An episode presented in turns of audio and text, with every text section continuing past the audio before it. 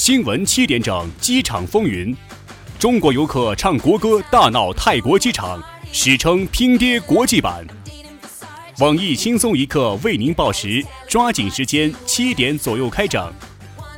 本节目由出国旅游协会独家赞助播出。出国旅游协会，全球华人出国旅游的黄金选择。本协会主打海外华人旅游维权服务，不管你是随地吐痰遭罚款，还是娃娃当街大小便遭抓，又或者是排队插队遭打，机场闹事遭打，坑蒙拐骗遭打，甚至是杀人放火抓大牢，都可以找到本协会，我们可以火速为你摆平。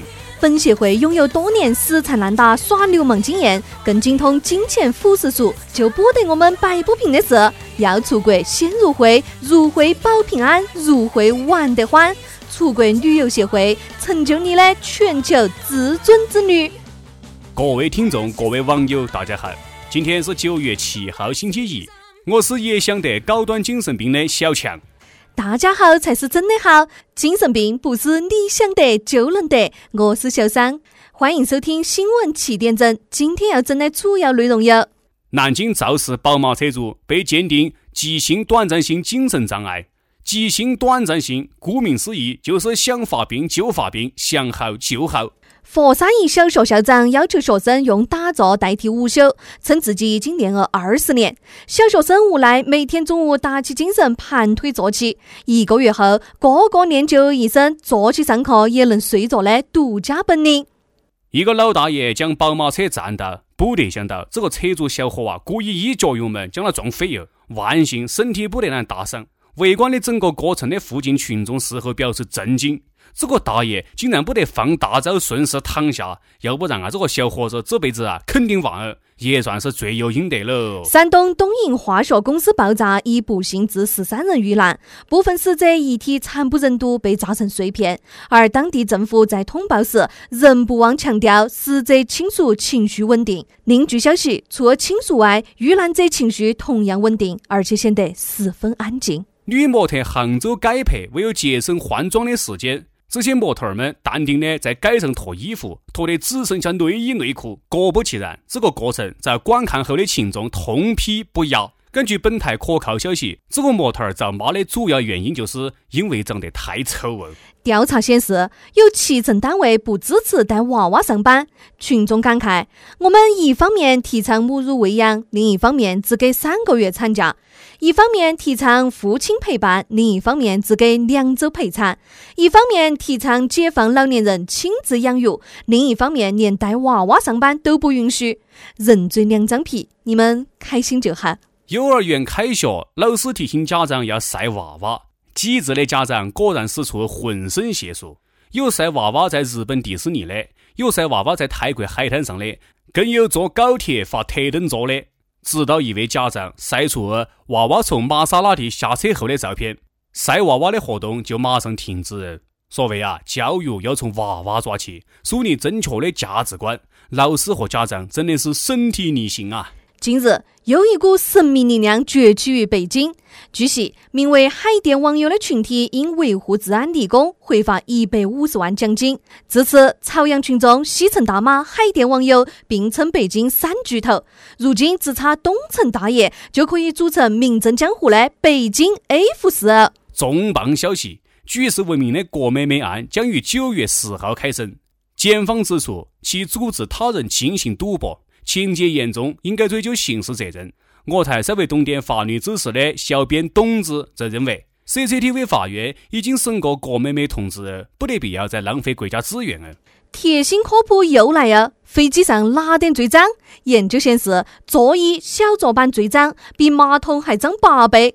黑得第一次坐飞机的鲁大炮，顿时觉得自己看空姐的心也不这么脏了。据了解，由于手机比马桶脏，厨房比马桶脏，被子比马桶脏，马桶被科普协会认定为最干净的家具。专家建议，在马桶上炒菜、做饭、泡面。对某些人来讲啊。爱国是笔生意，嘴上讲爱国，身体就是很诚实。根据报道啊，今年有超过百万的留学生赴美留学，其中中国留学生仍然是高居榜首，不得人可以企及。反正出国的人越来越爱国，一边骂美帝，一边身体力行。摄影艺术家陈冠希被曝在虹桥机场与大叔打架。事发时，冠希哥误以为大叔插自己的队，所以火冒三丈要打人。毕竟自古以来，只有冠希哥能插别个的队，不得别个能插冠希哥的队。据了解，双方已达成和解。大叔表示以后不再插队，冠希哥则给大叔自己的摄影照片作为补偿。正当中日纪念增强印尼高铁的项目时，印尼总统突然宣布放弃高铁建设，原因是不看好它的商业效益，只不过就是一副假招标骗方案的国外移植版，跃然纸上。业内人士指出，由于绿皮车能带外挂，但是高铁呢少挂一半的乘客，因此印尼高铁确实不如绿皮车的效益好。美国西点军校组织新学院搞了一场大型的枕头大战，一些学员将坚硬物品塞入枕头，导致二十四人被打成脑震荡，活脱脱的一场心机婊和很天真的世纪大混战。这个和泼水节掺开水有异曲同工之妙。不少学员发誓，下一届枕头大战一定是个诺基亚，定能战斗到最后。下面请听详细内容。近日，网曝中国游客打闹曼谷机场。一批中国游客啊，因为航班延误，搞唱国歌示威抗议。其中的一个小伙就表示啊，必须要波音七四七来接，并且啊还要赔一千块钱。当即有乘客附和讲：“我们都不缺钱，人民币很值钱的，我们只是要他们补偿我们。”对此，关键时刻才露脸的我台爱国人士贾正义表示。事实上，自己特别不愿意国歌在这个时候响起，这种事情实在太丢脸。大家都不缺钱，缺的是素质。爱国果然是流氓的最后遮羞布，耍流氓的时候抱祖国，就和出事就抱我爹是李刚一样。平爹国际版鉴定完毕。贾正义继续表示，虽然说人恶多，但是并不代表我国的游客在机场不得受到不公平的待遇。一些人的过激表现也不能成为别国蒙混过关的借口。希望调查清楚真相。假作真实真亦假。校长要求小学生打坐代替午睡，实则为学生将来着想。报道称，佛山一所小学校长亲自教小学生盘腿打坐，不能午休，遭到网友的声讨，痛批他专制独裁。幸亏校长不喜欢做点啷出格的事情，要不祖国的花朵就惨了。而据本台可靠消息，校长这么做是有坚实理由的。根据了解啊。该名校长通过一支铅笔、一台计算机等大数据工具分析得出，未来地位最高、收入最高、工作最清闲的职业，无疑是和尚。和尚往往是新款 iPhone 的第一批使用者，也是不婚然而某些生活丰富的逍遥派人士，更是游离于组织之外、不怕调查的人生赢家。再加上上班清闲、想活且茂盛，将来的青年将会对和尚这个职业趋之若鹜。